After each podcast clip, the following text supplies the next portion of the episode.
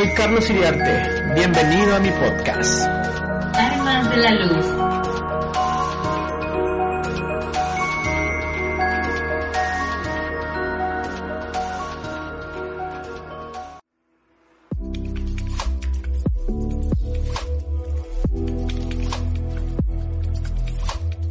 Muy bien, estamos en esta oportunidad en el episodio número 4 de este podcast Armas de la Luz con un amigo muy especial para mí, para, para mi familia, eh, junto a su esposa también obviamente, quien nos ha ayudado, nos ha bendecido, nos ha dado una mano, hemos caminado juntos durante muchos años. Él es Simón Aquino, así que no sé si necesite mucha presentación porque eh, un hombre ultramente mega conocido por todo el universo eh, de DC y de Marvel también, así que te presento y en universos paralelos, como digo. Bienvenido Simón, bienvenido Simón. Gracias. ¿Cómo estás? Gracias. Estás por allá por el sur de- del mundo, así que la señal no es muy buena, pero podemos tener una conversación al menos decente. Sí, sí. Eh, aquí el bosque, como te decía, hace su, su jugada con el wifi y tiende a desconectar. Por un lado es súper bueno, pero en estas ocasiones a veces trae ciertas complicaciones. Pero nada terrible. Claro. Eh, Simón, como siempre parto, ¿quién es Simón Aquino?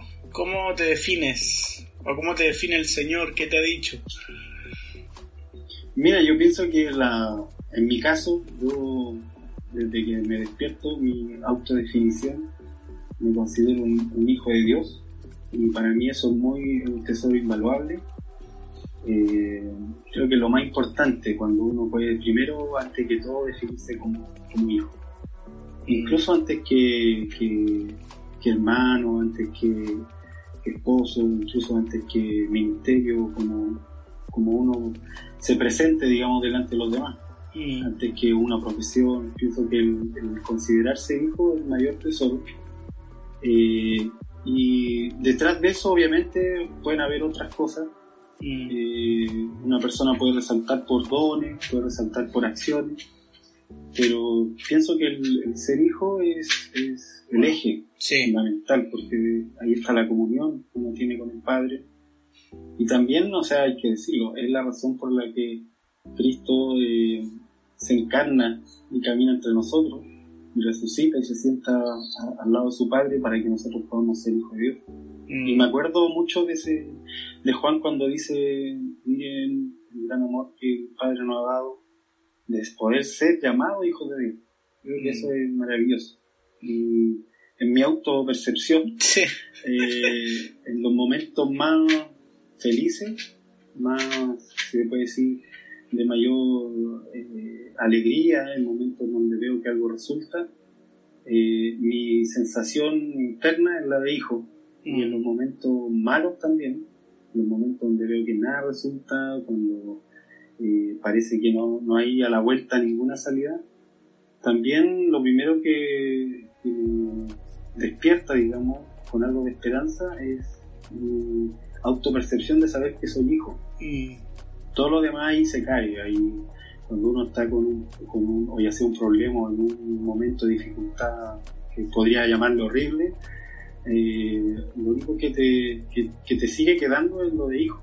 Mm, Ahí el, el profeta desaparece, desaparece el ministro, el predicador, el escritor, el, claro. el cantante, lo que sea que uno haga o que alguien haga, eh, desaparece la profesión, todo se derrumba. Mm, Y lo único que queda al final es que uno es hijo. Y eso se termina levantando de nuevo y el Señor vuelve a soplar el corazón, vuelve a, a levantar y después uno ya empieza a recordar que, era, que podía hacer otras cosas, pero, pero la verdad es que viene a ser como el fundamento. Y en mi caso es como mi autodefinición parte por ahí. La verdad. Sí, súper. Eh, hay una pauta que yo, yo te pasé, pero cuando estaba hablando me empiezan a surgir preguntas, siempre lo, lo digo. Eh, el asunto de ser hijo de Dios está bien como no sé si la palabra que voy a usar es correcta o a lo mejor está mal, el que me esté escuchando se va a sentir ofendido, pero de repente está bien manoseado ese tema de ser hijo de Dios. Como que de repente hay una liviandad en entender que es ser hijo y yo en lo personal eh, considero de que hay tantas cosas que me faltan por entender acerca de qué es ser hijo de Dios.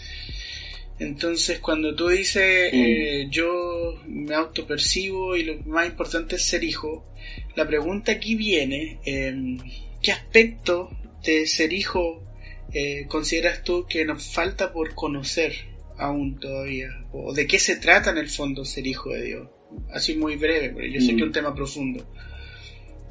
Yo creo que, eh, así tratando de, hacer, hacerla súper simple, el ser hijo está muy relacionado con dos cosas. Uno, el conocimiento de, Dios como Padre, mm. Eh, y eso obviamente incluye paternidad, y podríamos decir paternidad en términos emocionales, en términos de sanidad del alma, pero también paternidad en términos de dirección, de identidad, eh, de quién te dice quién eres tú, mm. quién te corrige finalmente, a quién tú le rindes eh, obediencia. Mm.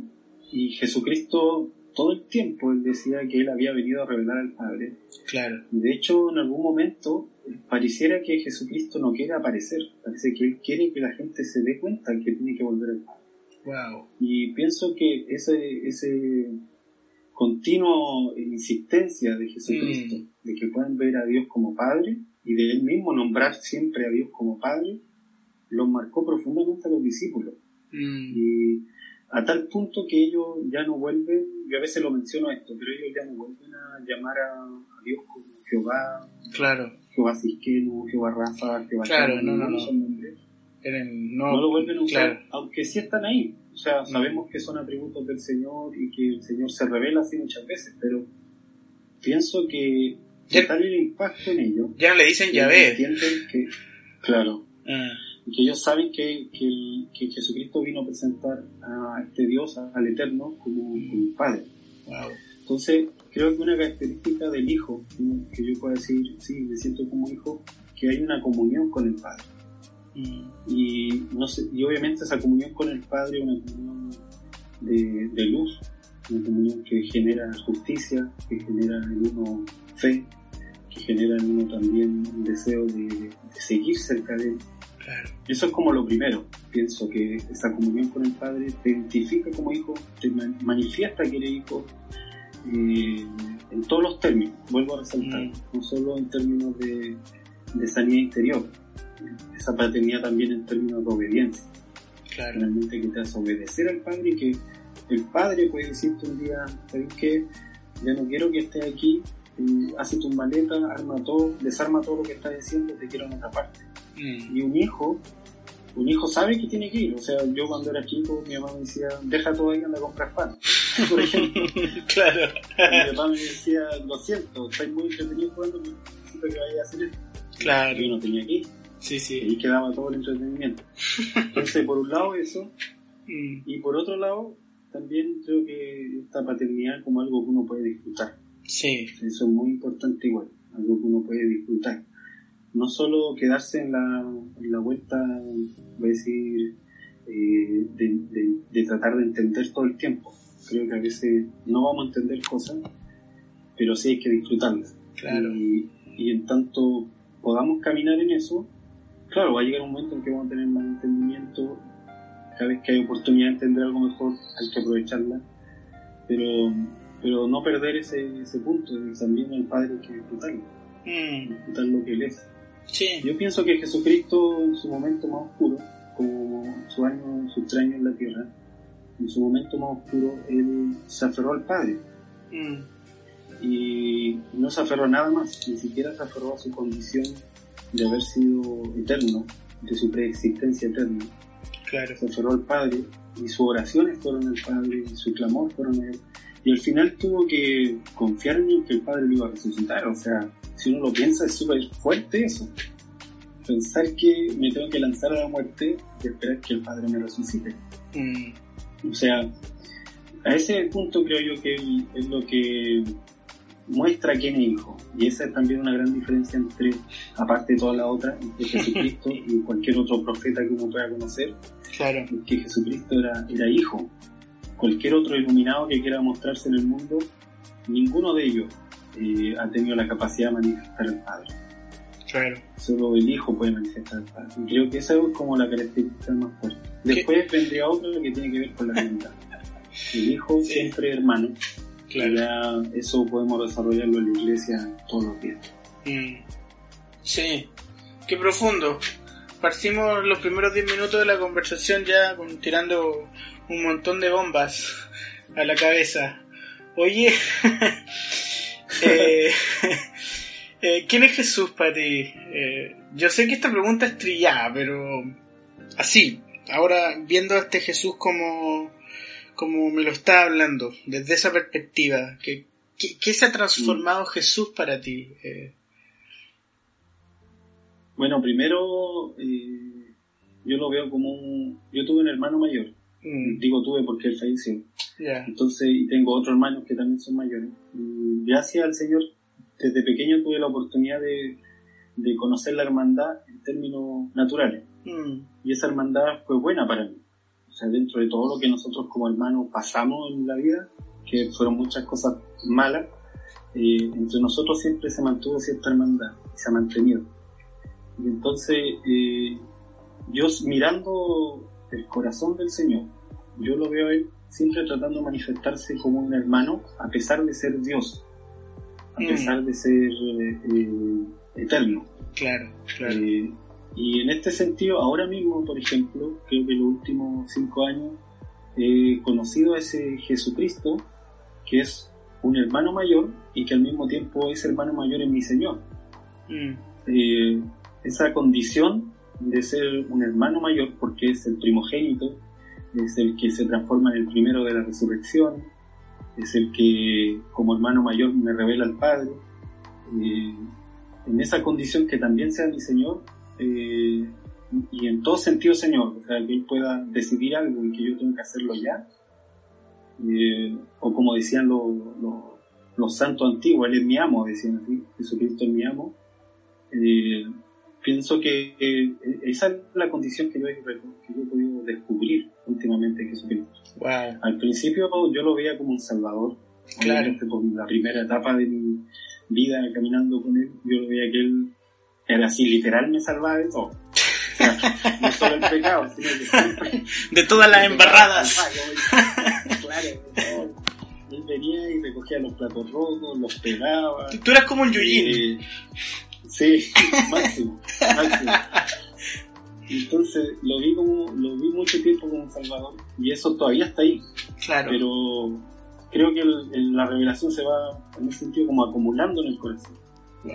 y se van superponiendo una cosa a otra. Y ahora último, ese Salvador, ese, ese Jesucristo fiel que, Mm. que conocí en un momento, también se ha transformado en un hermano mayor que Mm. me está todo el tiempo invitando a que conozca al Padre eh, y que es mi Señor también. Que a veces se presenta y me da una orden y yo tengo que moverme. Claro. Y, y ese, ese obedecer esa orden es, uno lo empieza a sentir como un privilegio. Deja de sentirlo como que tengo que hacerlo para que me quiera, o tengo que hacerlo para que me tenga cerca, o tengo que hacerlo para no fallarle. Deja uno pensar eso y ya lo empieza a disfrutar. Voy a obedecer y esto es bueno. Y lo siento uno bueno. Y me hace mucha memoria, por eso me refería a la, a la hermandad natural que, que conocí dentro de mi niñez, eh, que con mi hermano en algún momento nos quedábamos solo en la casa mientras trabajábamos. Entonces mi hermano mayor en ese momento él tenía que decir, tú así la cama, tú así, Claro. a ti te toca barrer aquí, y hacíamos la aseo, me acuerdo de la casa juntos. Y ahí ese hermano se transformaba en el capitán del barco. Claro, y los demás pues. Claro. Claro. Y no había contradicción. O sea, podía ser tu hermano, seguir siendo tu hermano, seguir siendo tu cómplice en algunas cosas. Pero está ese respeto y al igual. mismo tiempo, claro, y ser el capitán del barco en el momento oportuno. Claro. Entonces yo creo que eso no se ha revelado mucho a la gente. Yo lo veo Sí. sobre todo cuando hay rebelión en el corazón de algunas personas Qué loco. por heridas pasadas, por por muchas causas la rebelión aparece, pero, pero uno lo ve en que les cuesta considerar que tu hermano de repente puede decirte qué hacer. Claro. Y que no es malo obedecer eso, que no, no es triste obedecer eso. Yo recuerdo hace un tiempo, bueno, hace unos años atrás, yo dejé de alguna manera varios cargos, voy a decir así porque se veían como cargos, y dejé solté Responsabilidades. cierta influencia, sí, y solté la influencia que tenía sobre algunas personas Claro. y me senté al lado de ellos y les pedí que no me dijeran más profeta, por ejemplo, que me llamaran por mi nombre, eh, porque yo veía que cuando decían profeta tanto, eso se transformaba en una barrera para ellos. Exacto. Y ya no podían ser mis amigos. ¿no? Y, y uno de ellos, me acuerdo en algún momento, en una conversación muy personal, me dijo así abiertamente, mira, es que a mí me cuesta, me- yo, o tú eres mi amigo, o tú eres quien nos dice qué hacer. Entonces me cuesta hacer las dos cosas, le dije así. Me, me decía él, perdón. Claro, Me claro. cuesta las dos cosas. Yo lo encontré muy sincero, fue la única persona con la sinceridad para decirlo abiertamente y, y lo decía también con, con una búsqueda de cómo lo resuelvo. Entonces él me decía, yo no sé cómo resolverlo, porque, porque yo sí quiero experimentar ambas cosas, como tú dices que se puede. Mm. Entonces yo le dije, me acuerdo en esa oportunidad, le dije, mira, yo, esta es mi experiencia. El Espíritu Santo vino a revelarme al Hijo, ha venido todo estos años a, revelar, a revelarme al Hijo como lo hace con cada Hijo de Dios. Y el Espíritu Santo le dije, a veces cuando revela al Hijo lo revela con una ternura súper fuerte, súper profunda, que te puede quebrar incluso. O sea, te puede hacer llorar de lo tierno que, que el Señor puede llegar a ser. Pero ese mismo Señor al otro día simplemente te da una orden y tú, si tú tienes una comunión con, con ese Señor, te levanta y la hace sin, sin entrar en ninguna discusión. Mm. Entonces le dije, lo que a ti te hace falta en realidad es una comunión con el Espíritu más profundo. Porque si tú no rompes esa barrera con, con el Espíritu, es dificilísimo que lo rompas con un hermano. Y que puedas aceptar que este hermano, el día te dice, amigo, no haga esto, también pueda ser un amigo real. O sea, no tu jefe, sino Wow. un amigo real. Eso, eso se da mucho en este sistema, ¿cierto? De no entender eh, esas relaciones, eh, sobre todo en la cultura latinoamericana, eh, donde la gente eh, latino está acostumbrado a que alguien le, siempre le diga qué hacer.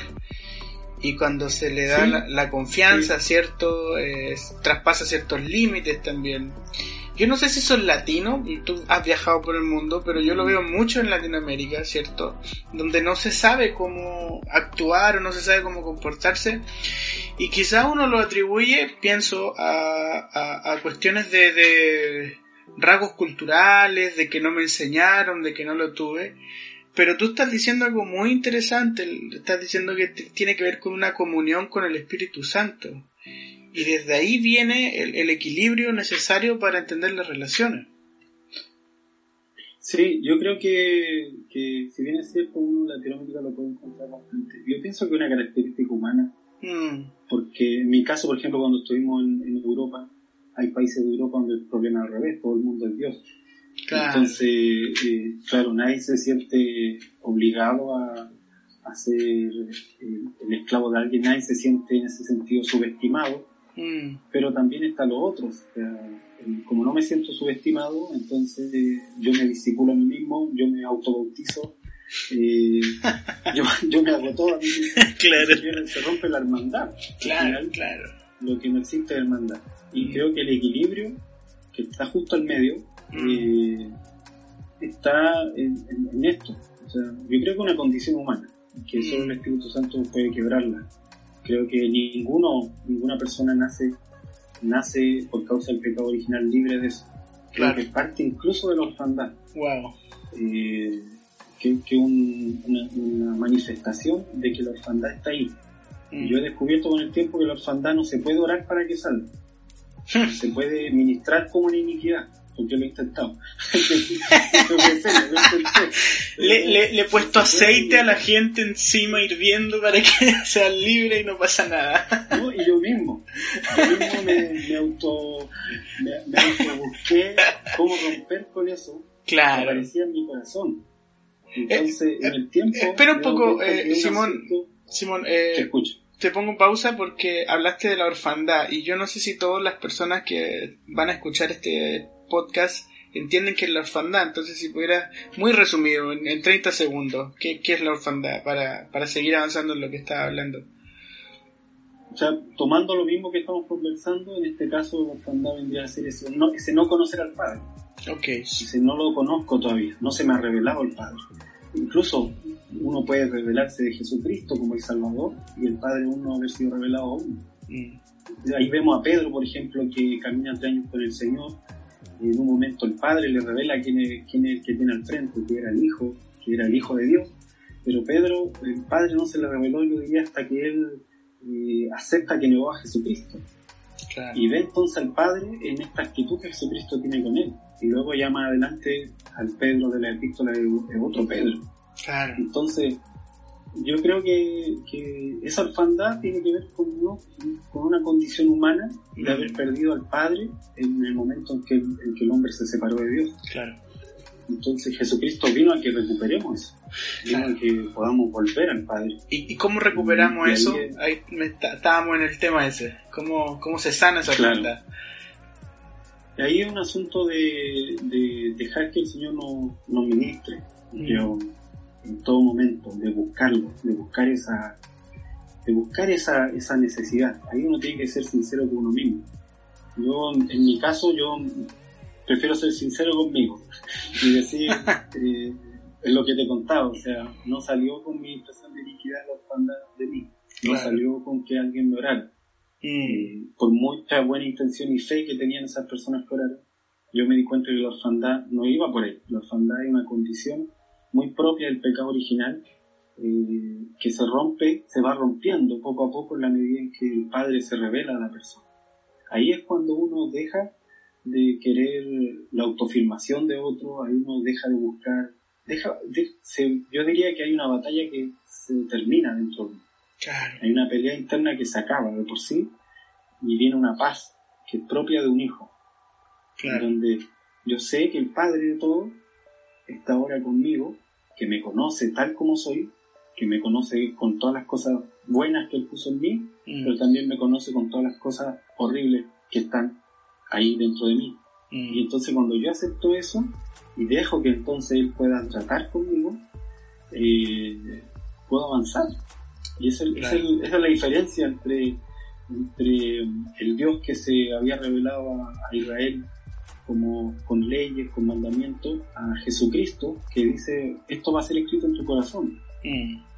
Todas estas cosas van a ser escritas en tu corazón. Y uno dice, ¿cómo eso va a ser escrito en mi corazón? Bueno, en la medida en que el Padre se revela, uno empieza a querer acercarse a Él y se va, se va dando cuenta que este Padre es justo, es misericordioso, es bueno, eh, y Él va impartiendo todo eso que Él tiene dentro de su Hijo. Mm. Qué loco, qué loco. Eh, sobre todo hablar de, de este asunto en medio de, de todo este, todos estos acontecimientos donde el, temor eh, ha traspasado todas las barreras, eh, incluso hasta, hasta las barreras de la iglesia en algún sentido, ¿cierto? No sé si te ha tocado conversar con hijos de Dios que tienen miedo. Porque una cosa es también ser responsable, ser consciente con el entorno, hay una responsabilidad social, ¿cierto? De poder en alguna medida eh, sujetarse a, la, a las autoridades de turno en cuanto para las normas de convivencia, ¿cierto? Eh, mm. Pero otra cosa es ese pánico y ese temor que, que, algunas personas hoy día están experimentando producto de esta pandemia en la cual estamos viviendo. Y por otro lado, eh, cómo, cómo, el temor eh, genera adicción en las personas y pareciera ser que a la gente le gusta el miedo. Digo esto porque justamente en estos momentos eh, lo que necesitamos es entender que somos hijos, pero al revés de eso, la mayoría de la iglesia eh, está planteando su panorama futurístico terrorífico. No sé si me, me, hago explicar. Mm. Sí, sí, yo creo que un problema de, de del temor continuo. Es, primero no aceptarlo, no aceptar. Yo creo que ahí vuelvo al punto de sincerarse y decir, tengo miedo, por ejemplo. Señor, tengo miedo. Mm. Si yo lo acepto y digo, Señor, no me hago el valiente, Señor, esto me da terror. Entonces Dios puede tratar conmigo y mostrarme que ese temor es absurdo. y mostrarme que, que, que el amor de Él eh, es posible eh, guardarme todas las cosas. Y si no quiere guardarme, aún así, es posible que yo pase por esto, este, puede decir así, un valle de sombra, cualquiera sea este, y de muerte sin, sin temor alguno. Entonces, eh, primero pienso yo con sincerarse para que ese temor salga. Pero segundo también, que ahí ya hablando un poco más, más profundo acerca del tema del temor, es que el temor, desgraciadamente, a algunas personas les genera un propósito, les genera un- una ra- razón de ser. Exacto. Cuando hay un temor, hay un enemigo al frente con el que puedo yo luchar. Mm, Y cuando no he tenido nada que hacer durante toda mi vida, o mi vida ha sido vacía, ese temor, digamos, que estoy Le que sentido. me empuja a pelear contra algo, le empieza a dar sentido. mm, Y ese creo que es un problema, por eso la gente se va aferrando después de ese temor, se va aferrando a, a estas cosas. claro. O sea, eh, y va desgraciadamente a veces incorporándolo a su propia forma de ver el mundo. Mm, Ahí es cuando, y eso es lo que le ha pasado un poco a la iglesia, cuando usa ese temor eh, para catástrofes futuras, o sea, nosotros lo hemos visto en Chile más que en cualquier, tal vez, lugar de, de Sudamérica, porque hemos los últimos 5 o 6 años, hemos- 10 años, partiendo el terremoto. Hemos llamado harto la atención. claro, un montón de catástrofes, eh, una tras otra, una tras otra. Y yo te aseguro, de todas las catástrofes que han habido, en cada una de ellas me han llegado cientos de correos de hermanos con la última profecía, en donde Chile se rompe en tres pedazos, en donde todo el mundo se va a morir, en Sí, donde vamos a terminar viviendo en Isla de Pascua. O sí, sea, sí. y Isla de Pascua. Claro, claro. Entonces, Sí. eh, pero no ha sucedido. Mm, no ha sucedido nada de eso. Lo que ha sucedido es que la iglesia que ha escuchado al Señor se ha fortalecido mm, eh, y al mismo tiempo la iglesia yo creo que debería ser un- una luz de esperanza, no una luz de terror. Y ahí Claro. es el problema. O sea, nadie quiere un hijo aterrorizado. Yo no veo a un papá que Claro, quiera claro. controlar a su hijo por medio del terror. claro. Y esa es la parte que a mí me hace ruido cuando, Sí. cuando veo mensajeros del terror en medio de la iglesia. O sea, Sí, yo sí. creo que eso está muy lejos del corazón del Padre. Mm, mm, ¿Cuánto nos falta conocer al Padre? ah?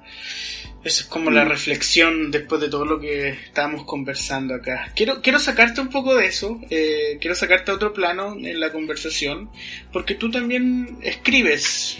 eh, dentro de todas las cosas que tú haces, tú escribes. He tenido la oportunidad de leer algunos de tus escritos, de tus libros. ¿Cuántos libros tienes escritos ya a la fecha? Eh, ocho. Ocho Ahora, libros. di- Digamos publicados. Sí, Ocho libros publicados, ocho. Y estás trabajando en algo, me imagino. Ok, Sí, estoy en tres, en tres cosas. ¿cómo lo haces? Sí. Lo que pasa es que mi tema con el escribir es un desahogo en realidad. Claro, claro. Mira, en una oportunidad no podía hablar, por por qué razón no, no, no pude hablar. ah, Lo único que podía hacer era escribir. Ahí partió mi rollo con escribir. Soy pésimo escribiendo, o sea, cuando yo ¿Sí? empecé a escribir, creo que todavía necesito gente que me revise porque temas ortográficos soy asqueroso. Tengo un problema psicológico diagnosticado con eso. Eh, eh, así que en ese sentido, eh, cualquiera diría que es todo lo contrario. No debería dedicarme. Pero como un desahogo, terminé Claro. haciéndolo. Y al Wow. final, tú, te, tú te pareces como, como ese Moisés que, que de repente el padre lo llama y, y no eran para nada capacitados, pero Moisés salió adelante por la tarea igual nomás. Sí, yo creo que eso al final lo glorifica él, Claro. glorifica al Señor, no informa de que este lo haya hecho. Ese es el punto. Oye, pero bueno, eh, has escrito, me dijiste, ocho libros publicados, pero bueno, la mayoría de tus libros tienen que ver con la iglesia, ¿cierto? Con, con entender los tiempos y qué es lo, dónde la iglesia tiene que posicionarse. Pero hay dos libros que me llaman mucho la atención, que son dos libros que tú has escrito sobre ciencia ficción. Eh, la pregunta aquí, ¿por qué escribir ciencia ficción? Eh, ¿Por qué? ¿Cuál es la necesidad de escribir eso, esa, ese, ese tipo de literatura? Mira, te cuento. Yo, ¿Te habían hecho esta pregunta antes? Sí, no, sí, sí. De hecho, cuando publiqué el primer libro, algunos hermanos pensaron que no iba a publicar más de los otros tipos de libros en donde Ah, ya, ya. yo hago más reflexiones de, de la escritura Sí, y sí, específicos. Entonces me escribían preguntando si los otros italianos iban a escribir más y tuve que salir a, Se asustaron. a un videito a responder. Sí. Entonces, yo le hice la misma pregunta al señor en su momento, ¿por qué Ok. ciencia ficción? Y el señor me dijo, ¿por qué no? Eso fue, esa fue su respuesta. Simple. Claro, como siempre, así como ¿Por qué te complicas que- tanto, ser humano? Ah, sí. y yo la verdad es que con el tiempo, bueno, cuando empecé a escribir el, el- el primer libro, que es, eh, en realidad son tres libros de ciencia ficción, dos ya están publicados y el tercero tiene que salir, que es de una misma historia. Cuando yo empecé a escribirlo, eh, el señor me empezó a hablar de cómo la mayoría de sus relatos están escritos eh, como experiencias vividas. Eh, creo que las cartas de los apóstoles son los libros, no más podría decir que son reflexiones de un autor acerca de, de- inspirado por el Espíritu en este caso, en el caso de la epístola, acerca de temas específicos. Mm. Pero la mayoría de todo el Antiguo Testamento están, son relatos de las vivencias de alguien, que en este caso obviamente no son ciencia ficción en el caso de, de- de- de la Biblia, pero, pero sí son relatos donde uno va aprendiendo a la medida que ve a alguien hacer y lo ve, digamos, en, en el escribir, en el, en el estar leyendo, va viendo Abraham hace tal cosa, Abraham tiene esta reacción, eh, David eh, decide tal cosa, Claro. esto decisión le pasó la cuenta o esta decisión le ayudó. Y entonces uno va aprendiendo de eso por medio de los ejemplos. Ahora, eh, creo que la mayoría de la transmisión más fuerte de vida que uno puede hacer es por medio de los ejemplos. Mm. Pero ¿qué hago cuando no puedo darle ese ejemplo a la gente que está lejos? Ese fue, esa era una de mis interrogantes. ¿Cuándo- ¿Cómo lo hago? Porque no puedo dárselo porque tendrían que vivir aquí cerca mío todo el tiempo. ¿Cómo puedo entonces explicar algunas cosas? Sin tener que entrar al, al tema teórico, digamos, que es lo que se da más en una reflexión sobre un tema en los otros tipos de libros. ¿Cómo puedo hacer esto? Y creo que la primera eh, eh, ensayo, voy a decir así, que tuve fue, uno por- fue en el libro Reflexiones del Fuego, Sí. en ese libro yo mezclé o, o uní Sí. dos cosas, uní una parte que era relato, que eh, relataba un, un sueño que había tenido, Sí, sí, eh, tal como el sueño ocurrió, y por otro lado eh, hacía la reflexión de lo que entonces venía después con eso. Y ese fue como el ensayo de ficción. Y entonces yo tuve la respuesta de los hermanos después de ese libro Reflexiones del Fuego. Me di cuenta que gran parte de ellos habían recibido muchas cosas por medio del relato mismo de, de- de lo que ahí se contaba que estaba pasando. En este caso el sueño. Eh, y entonces ahí me decidí y empecé a escribir esta, esta historia de, de ficción buscando enseñar cosas por medio de los personajes. Que, que los personajes no dieran el discurso, digamos, Sino que eh, teórico, Claro. que lo vivieran, que tomaran decisiones, que tomaran buenas y malas decisiones, que Oye, enfrentaran y- a ciertas cosas. ¿Y, y tú, tú lees ciencia ficción? ¿Habías leído ciencia ficción? ¿Te gusta la ciencia ficción? Cuando chico leía harta ciencia ficción, cuando Ya. chico me gustó siempre. Eh, veía dibujos animados y todo, bueno, yo a veces subía mis juguetes también ahí a redes Sí. todo, todo eso siempre me gustó desde que era chico. Pero cuando salió esto de poder escribir ciencia ficción tuve que buscar para poder leer, porque yo no leía ciencia ficción hace mucho tiempo. Claro, claro, claro.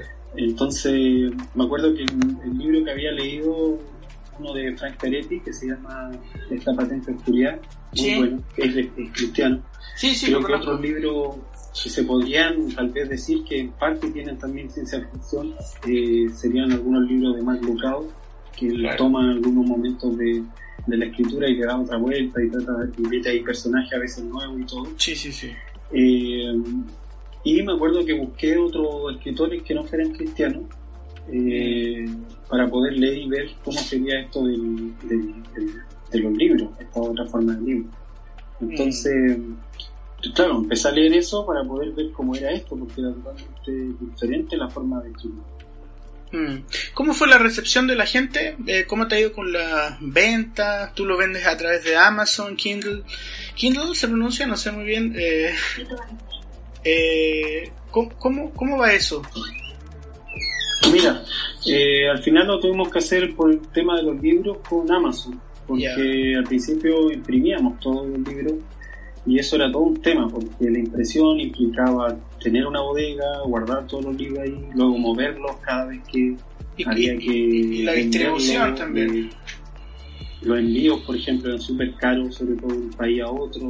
Si no se compraban de montones grandes y la gente decía, si no pedían menos de 20, al final pagaba como cuatro veces más el libro de lo que valía por el envío si compraba solo uno. Entonces todo era un tema logístico más complejo. Al final apareció Amazon con esta fórmula que tienen ellos que ellos imprimen Mm. los libros que uno pide. Yo lo descubrí porque yo compré un libro en Amazon, eh, un libro que no encontraba en ninguna parte. Alguien me dijo, búscalo en Amazon, lo busqué. ¿Qué libro es? Existía ese libro. Es un libro de Savonarola, de los escritos de Savonarola. Ya. Y estaba en España el libro. Yo lo compré, llegó después de un mes, pero me lo trajeron de España a Chile. Empastado Y y yo todo. encontré que la can- que claro, y el costo que me estaban haciendo era súper mínimo, pensando en que lo habían traído de ayer. Claro. Entonces, eh, ahí dije, esta, eh, parece que este mecanismo funciona. Mm. Y entonces eh, empecé a hacer todo este asunto con, con los libros, los pusimos al final en, en Amazon, porque ahí la gente o puede comprarlo digital y leerlo en su, su computador o Claro. de forma digital, o, o lo puede lo adquiere impreso y le llegan a su casa.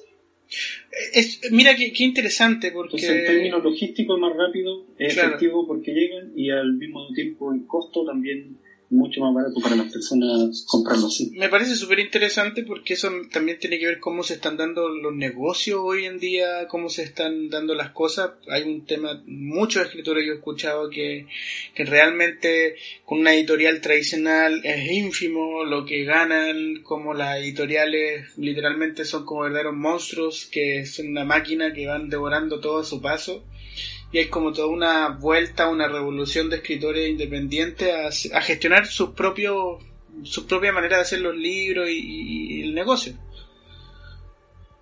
Mm.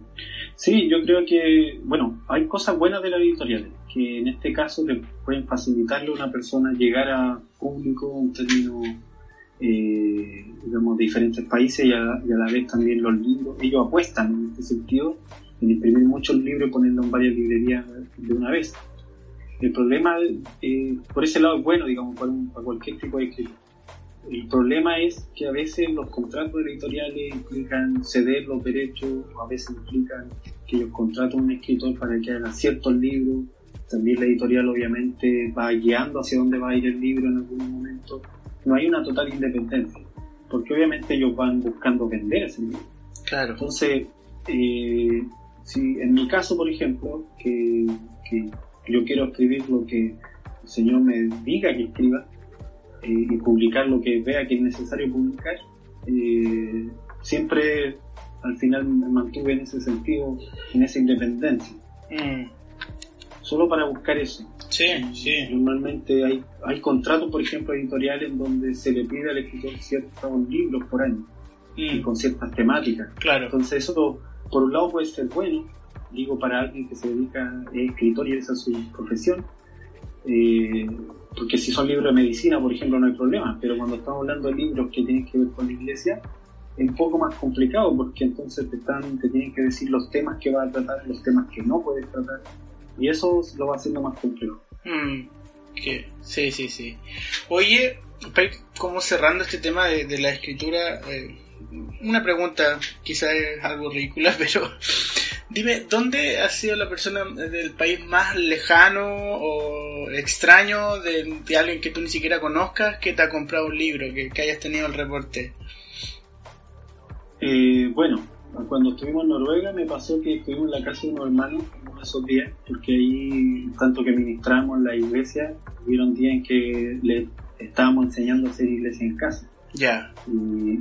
Practicando la iglesia en casa con los hermanos allá.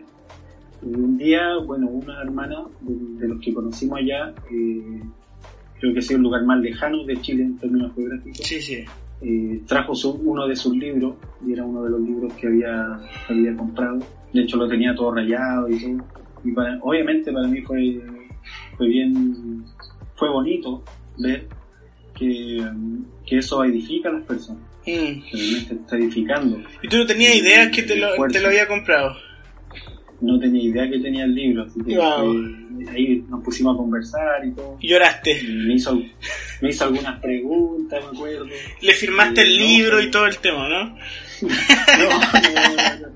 No, porque estaba ahí mismo. así que- Oye, eh, ¿qué consejo le das tú a las personas que quieran iniciarse en la escritura? Eh, ¿Qué, qué consejo le das? Bueno, pienso que si va a escribir, si alguien va a escribir cosas que tienen relación con la iglesia y con el Señor, creo que el único consejo sería dedicar mucho tiempo a escuchar al Señor. Eh, la mayoría de, de los libros, en, en mi caso, en mi propia experiencia, eh, cuando salen publicados, en realidad son cosas que han pasado, que en mi corazón y en mi mente han pasado hace por lo menos dos, tres años, dando vueltas, dando vueltas, dando vueltas Ok, ok. eh, eh, no un plazo tan corto, porque uno después se arrepiente de haber escrito algo eh, con lo que ya no, no, no, no coincide, digamos, en el tiempo. Claro. Entonces, claro. eso yo personalmente puedo decir que hasta ahora de los ocho libros que hay, no me ha ocurrido por el simple hecho de haber esperado bastante tiempo depurando todas estas cosas Mm, conversando las cosas que pienso con otros hermanos, eh, ir puliendo, no solo quedarme con mi pensamiento. Eso en cuanto a la Sí, iglesia, cuando sí, se sí. trata de la iglesia. Pienso que si alguien quiere escribir sobre botánica, sobre cualquier otra cosa, eh, lo único como, como consejo que podría dar es leer harto, mm. porque el buen lector de por sí le es más fácil después escribir Expresar la idea. el simple hecho, claro, de expresar la idea, tal como lo dice. Sí. Hay libros que son súper aburridos, por ejemplo, que yo he comprado de, de temas, no sé, como lo que te digo, de botánica, lo compro para leerlo, a la mitad del libro estoy quedando dormido porque el tipo está diciendo buenas cosas, pero lo dice de una forma tan aburrida que es imposible seguirle el hilo. Sí, pero Entonces- finalmente es todo un arte. O sea, no hay que olvidar eso. Claro, sí. Sí. Oye, eh, ¿cómo ves tú la iglesia actual? Si pudieras darme una percepción, una síntesis de eso. ¿Cómo la estás Yo viendo? la verdad tengo mucha esperanza con lo que el Señor está haciendo. Tengo mucha fe. Yo estoy viendo una generación que está decidiéndose a hacer las cosas diferentes, no solo en palabras, sino en acciones. Yo de verdad estoy viendo en, en las naciones gente que se está dando el trabajo de no solo de salir de sistemas que, que generaban una mecánica que ya vemos que es obsoleta, sino también de producirla y negarse ellos mismos a entrar en esa mecánica que parece que lo hace todo más fácil. Mm, Entonces, creo que esa generación es muy valiosa, está dando mucho fruto ya, de- ya en estos días, y obviamente en el paso del tiempo eso se va a ir acrecentando. Con esta crisis, por ejemplo, en donde a todo el mundo lo obliga a, la casa, a las casas, eso se va a manifestar, digamos, con más fuerza todavía, de lo que ya estaba presente. Creo que al principio, yo diría hace unos cuatro años atrás, yo no tenía tanta esperanza, de hecho estaba súper pesimista. Pasé por la depresión eh, del pesimismo. Y, pero Tal cual un Jeremías.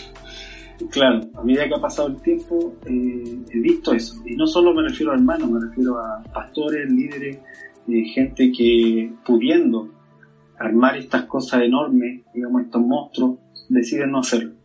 Claro. Deciden no hacerlo y incluso algunos deciden darse la vuelta y, y buscar un diseño eh, mucho más simple, más sencillo, pero que trae más edificación a la hermandad Mm, como estoy viendo eso, y, me- y- y como te digo, hace 3, 4 años pensaba que no iba a ocurrir, eh, eso me da mucha esperanza.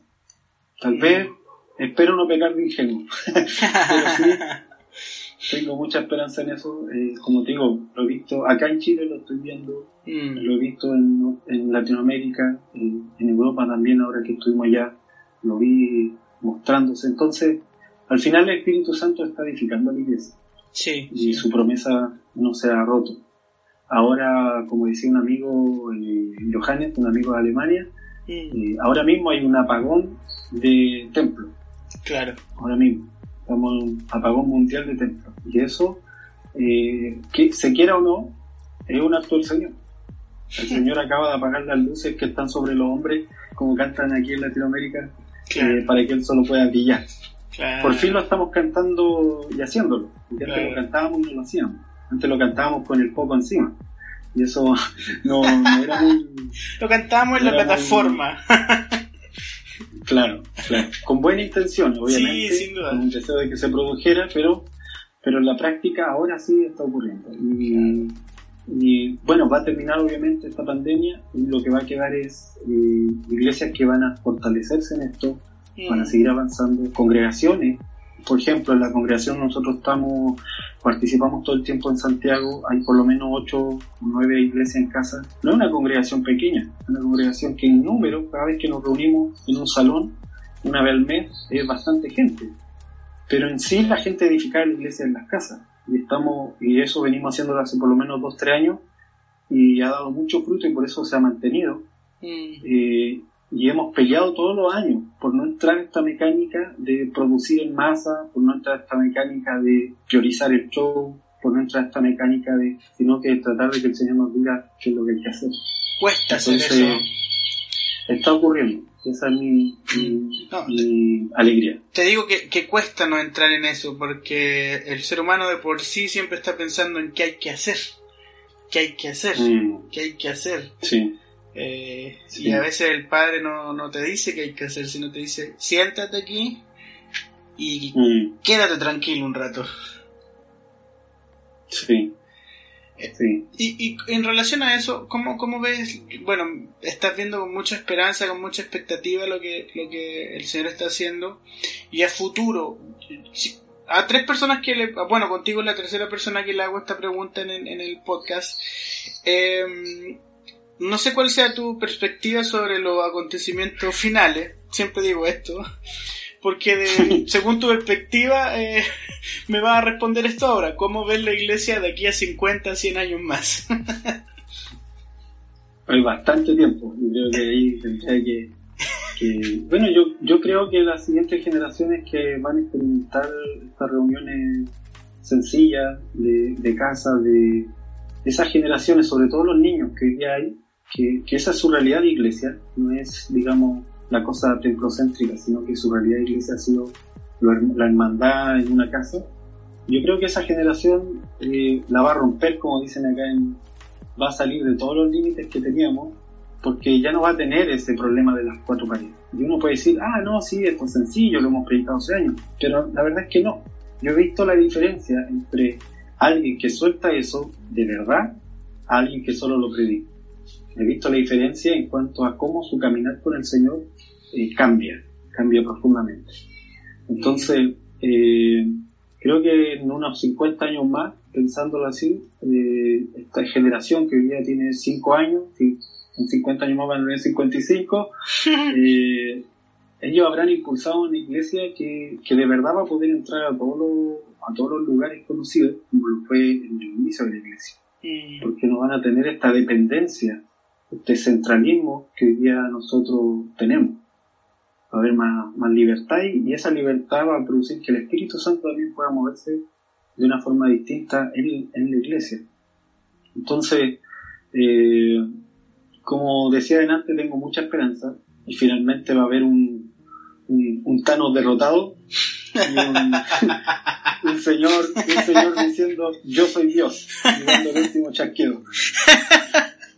Con un Thanos derrotado, claro.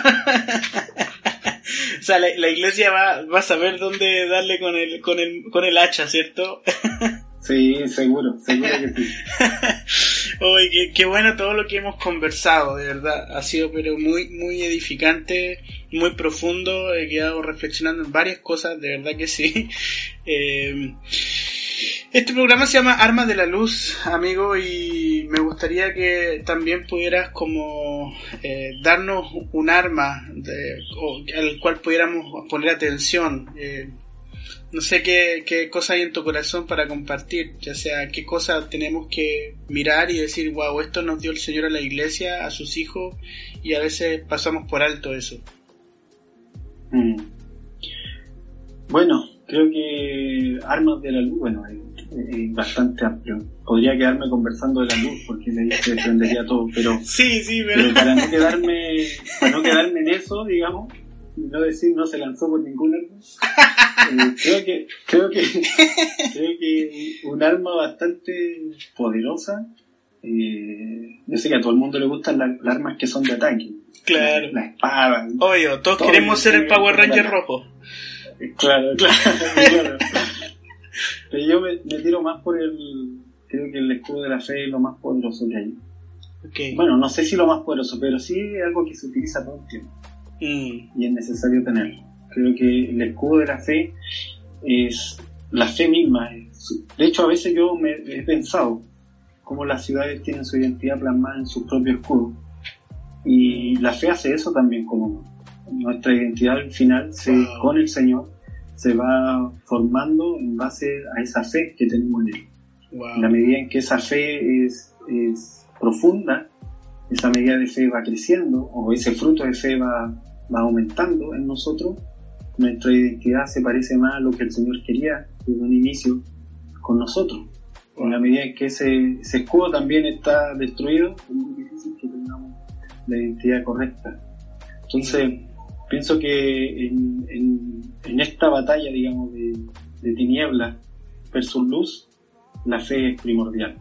O sea, yo respeto mucho a la gente de fe. Yo Wow. me aburro a veces con la gente erudita.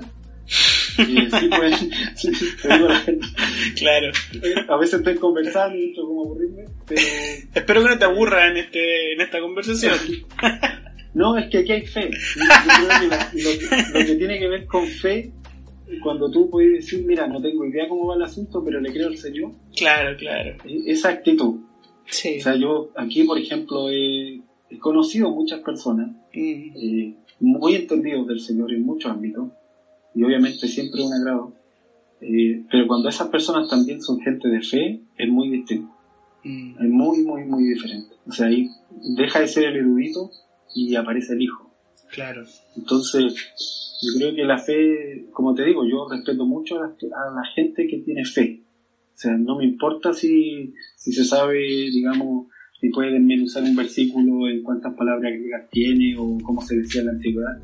No, no es tan para mí tan importante más que el hecho de que si esa persona cree esas palabras o no. Y si ha demostrado con sus actitudes, con sus acciones, que él cree. Yo respeto mucho la fe. Y y creo que eso es lo que agrada al Señor. O sea, sin eso le caímos mal al Señor. le caímos mal. No importa cuántos, cuántos diplomas le mostremos, Claro, no importa cuántos libros no, no- no hayamos leído. Yo creo que Sí. sin sí. fe a Dios no le interesa, porque Él ya sabe todo, no, hay nada que enseñar. Pero si hay algo creo que, que hace que el padre diga, mira, ahí está mi hijo, es que uno le crea a él, mm, le crea lo que él le dice a uno. Entonces, mm, pienso que es un arma poderosa. Un un buen escudo de la fe Claro. te va a salvar incluso cuando se te suelte la espada. Sí. Así que Obvio. cuando se te caen las flechas, el escudo te va a pegar la salvada. Si te rompe el casco, también el escudo te va a salvar. Entonces, O sea, un buen escudo de la fe. ahí está el tema de Capitán América, entonces. claro, claro, claro. Nada. ay, ay, ay. Qué buena, qué buena. Oye, em, para ir como, como cerrando, porque ya el, tiempo se, se nos ha pasado volando, espero que te hayas sentido bien en esta conversación.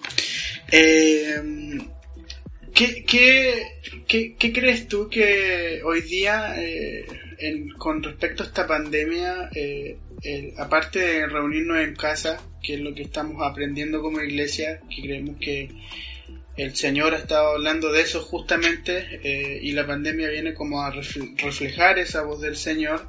¿Qué crees tú que la iglesia debería poner atención y quizás no estamos poniendo atención? Mm, Yo creo que estar quieto. Estar quieto y en el sentido de, como dice el Señor en Salmo, estar quieto y ver que Él es Jehová, que es el Señor de todas las cosas y ves que, que Él va a ser glorificado en las naciones y va a ser reconocido en toda la tierra. Eh, aquí hay que creerle al Señor. Yo pienso que en estas condiciones lo que mejor podemos hacer es creerle al Señor. Y cuando hablo de quietud me refiero a no llenarse de ansiedad de cuántas cosas tengo que hacer, qué es lo que eh, en el caso, por ejemplo, de la hermandad, nosotros les dijimos a los hermanos que tuvieran su casa con vino, que cenaran todos los días, sobre todo para quitar el temor, ¿verdad? Para no darle tanto, para no darle espacio al temor, para mantener esa fe. Que cenaran con el Señor, con su familia, eh, pero prepararse hacia adelante, pienso que ahora lo que se necesita es quietud para Mm. poder escuchar al, al Padre. Mm, O sea, si hay algo que impide oír la voz de Dios, es la ansiedad, el temor, es el querer, como decías tú, hacer, hacer, hacer, hacer y buscar mis propias respuestas. claro. Entonces ahora pienso que lo mejor es estar quieto para escucharlo. Porque en ese reposo, yo estoy segurísimo que hay un reposo del Señor ahora mismo ocurriendo. En acción. Y yo sé que la gente, claro, la gente está toda corriendo, pero en realidad el Señor está viendo a la tierra en reposo. Claro. Nosotros estamos viendo la tierra en caos, pero el Señor está viendo que la tierra está en reposo, la gente ha entrado a sus casas, eh, poco, hay poco movimiento, y, y ese reposo está siendo reflejado en la creación. Es un momento de reposo, y tenemos que hacer como Noé.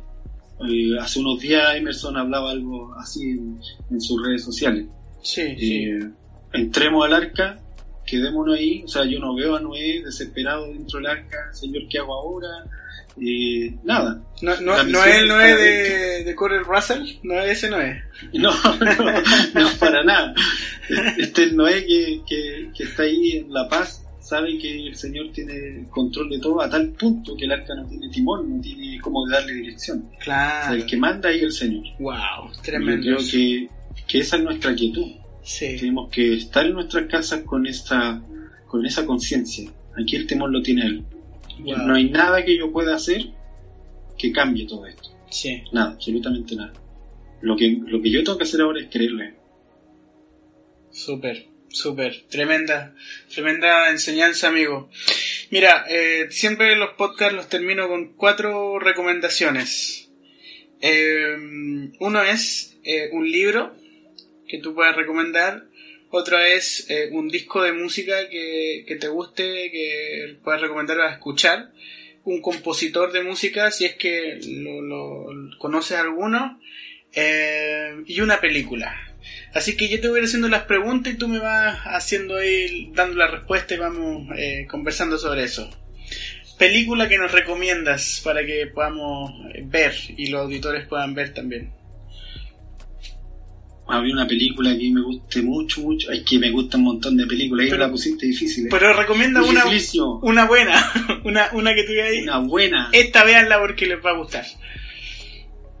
Mm, a mí me gusta Inter- Interestelar. Ok, super, Muchísimo, muchísimo. En todo sentido. ya. Muchísimo. Yo rayé con esa película. Fui como tres veces al cine. A verla. en, Sí, me en gusta el- 8D, el- el en todos remate los formatos. final. Sí. Yo sé que hay, hay momentos de la película que son súper ateos. Pero, Claro. pero, pero al final la respuesta que, que da la película eh, me parece muy, Claro. muy del cielo. Como el amor traspasa el tiempo La y todo. victoria. Claro. Exactamente. Sí, súper. Me gusta mucho esa película. Aunque podría añadir otra, porque La Cabaña también es una película. Sí, Eh, buenísima, buenísima. Está- También. está en Netflix ahora. decir, no, sí, está en Netflix. Buenísima. Sí. Buenísima película. Creo que hay partes que abordan. Eh, acerca de, de la sabiduría, por ejemplo, que me parecen muy buenas. sí, sí, no, Eh, muy buena película. Eh, Uno está con el nudo en la garganta todo el rato ahí. Oh, sí, horrible. Eh, ¿qué, qué, ¿Qué libro deberíamos, debería la gente leer? Esta sociedad chilena. A ver. Obviamente las escrituras, siervo de Dios. Ah, Obviamente. obviamente. A mí me gusta un libro muy bueno que se llama Dios en pie de guerra. Un poco gordito, sí. ¿Ya? Pero creo que es un esfuerzo realmente consciente, con mucha conciencia del escritor, por eh, hablar de la guerra espiritual, eh, ni siquiera en términos proféticos, sino de mostrar cómo la guerra espiritual está desde el Génesis hasta el Apocalipsis, cruzando todas las escrituras. Wow. ¿Y Pienso que es un buen libro, quién es que el si alguien autor? se anima, Gregory Boyd, creo que, que no sé si lo pronuncie bien porque no es... eh, no, no recuerdo si es norteamericano o inglés, pero Gregory Gre- Boyd Gregory. lo busca ahí, Ya, Dios en pie de guerra. Dios en pie de guerra. Está en Amazon y todo, de ¿cierto? Debe estar, debe estar Ah, ok. Ya, es antiguo el libro. Es antiguo, sí, antiguo. Pero Ya. Un libro buenazo. Ok, vale. ¿Qué, qué música recomiendas para poner atención? eh, música que Te- recomiende. Te, te pillé en frío con esto, ¿cierto? Con Bach. este test. Yo creo que yo recomiendo Sebastián Bach. Ya. Quiero recomendar algo que yo sé que la gente adora con los estilos de música que les gusta. Sí, po. Entonces quiero recomendarle algo a la gente que yo sé que es difícil que, que lo hayan considerado, pero Ok. Bach tiene La Pasión, por ejemplo, basado en Mateo, Ya. toda la escritura de Mateo de la Pasión de Jesucristo, yo he llorado con eso. pero hay que escucharlo con un audífono, hay que sentir, digamos, cada canto. Meterse en el cuento, como decimos. Sí, yo creo que Bach en su búsqueda del Señor, que sabemos que era muy profunda, Mm. eh, logra atrapar un poco el sentir del mártir cuando está en algunos episodios de, de, de esta... Es como una ópera en realidad, Ya, ya. Ya. O sea, o- así que No recomendadísimo. con esta última recomendación, tú quedamos como, ¿qué? What? De hecho, hay una, si no me equivoco, hay en YouTube una ópera de Bach, esta misma, no sé si San Mateo, porque creo que él hizo también otro, pero creo que viene hasta con subtítulos. Ah, para que la gente sepa lo que están cantando. Entonces, pero yo la recomiendo con audífono. Ok, ok.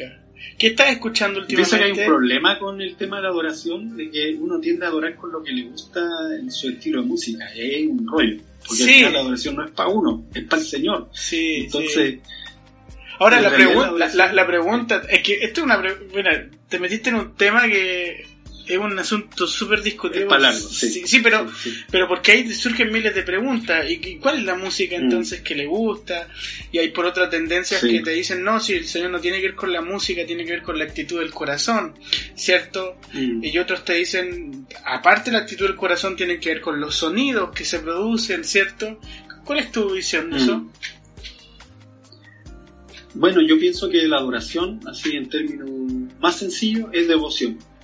Ok. Es darle devoción, en este caso, a Dios. Me gusta el, el, el proscuneo, el tema, el término que se usa para decir que es como un perrito que le está lamiendo la mano al, Sí, sí. al amo que le acaba de dar de comer.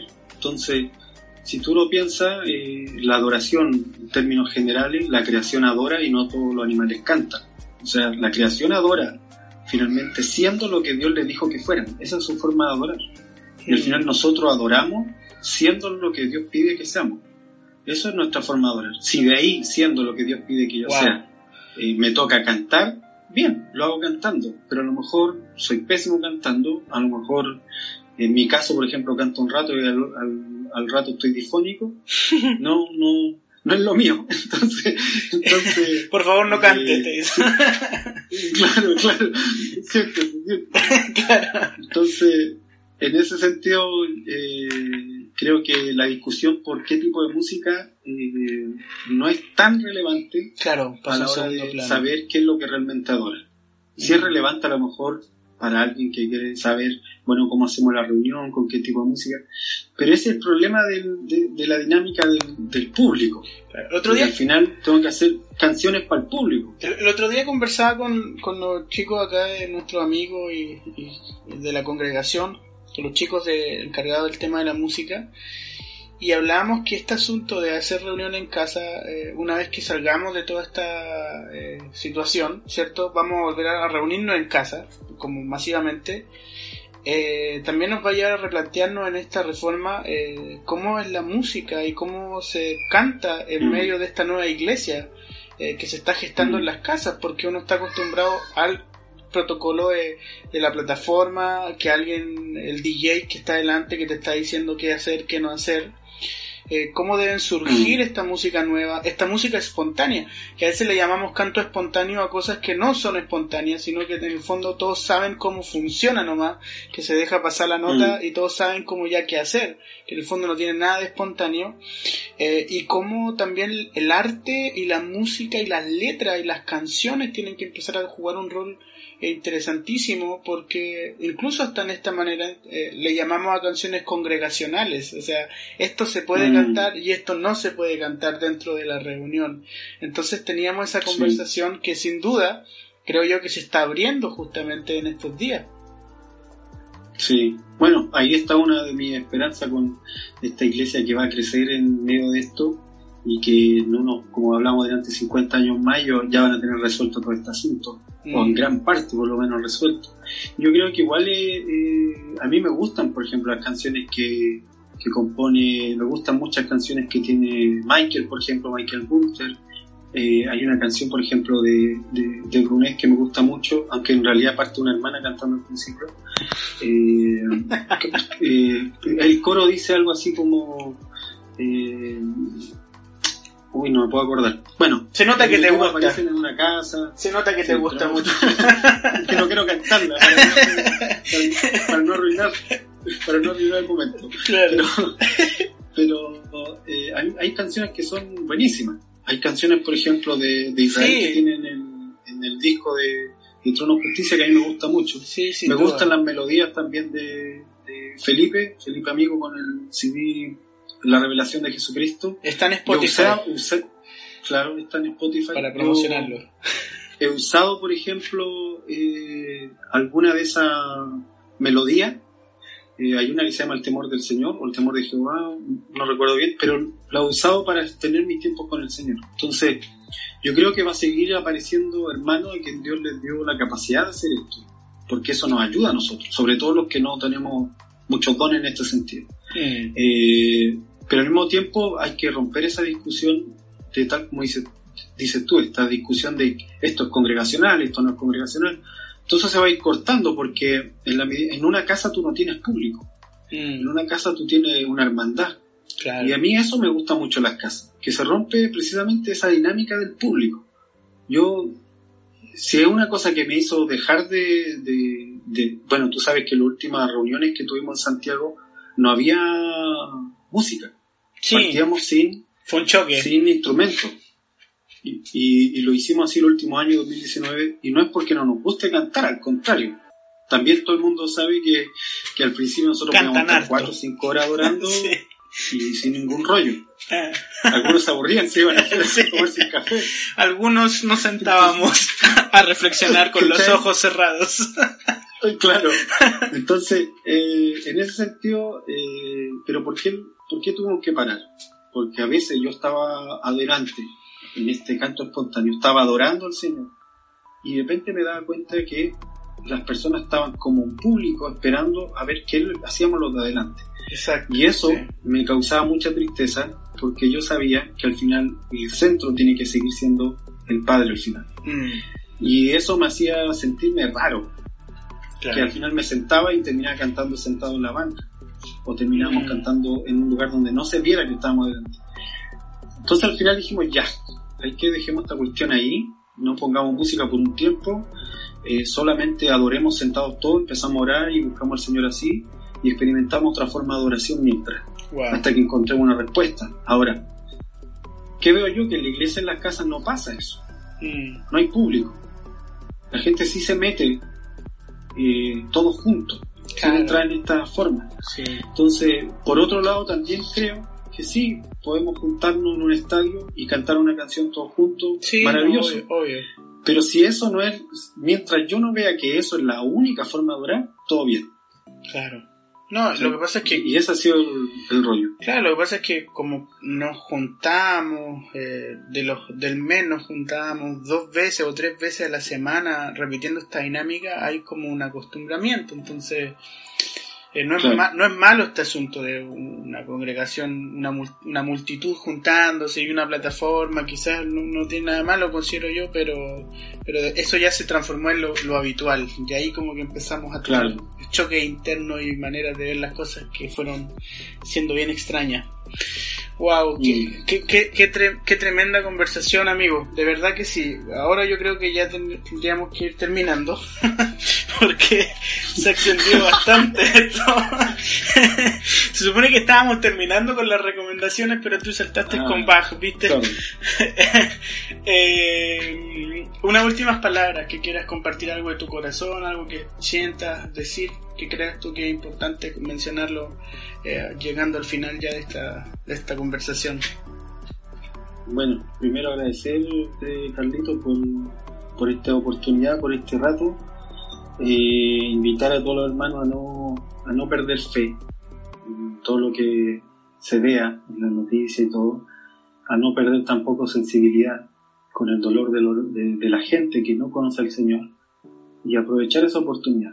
Eh, a veces tal vez es verdad que no, uno no se puede acercar porque es la recomendación del gobierno y más adelante va a ser ley también en algún momento, las cuarentenas obligadas. Eh, pero sí uno puede poner un mensaje en su, en su polera, en, un papel, en el auto, invitar a la gente que está viendo, que está viendo alrededor a no perder fe. Eh, va a ser un momento oscuro para la gente que no tiene de qué aferrarse, pero nosotros tenemos al Señor, nuestra roca firme, que ha sostenido a la iglesia por muchas epidemias que han pasado por la tierra, ha sostenido a la iglesia en muchas catástrofes y lo va a seguir haciendo. Y lo va a hacer después con, con nuestro hijo, nuestros nietos, y cuando nosotros no estemos, Él va a seguir sosteniendo a la iglesia. Mm. Y que solo decir, eh, alimentar la fe, eso hay que hacer, alimentar la fe. Súper, súper. ¿Dónde te puede seguir la gente en tus redes sociales si quieres dar el paso a aquellos que estén escuchando esto y aún no te conozcan? Sí, ahí estoy, ahí estoy. ¿Cómo te buscan? ¿En Instagram, Facebook, Simón Aquino? ¿Tu Instagram Simón Aquino? Sí, ok.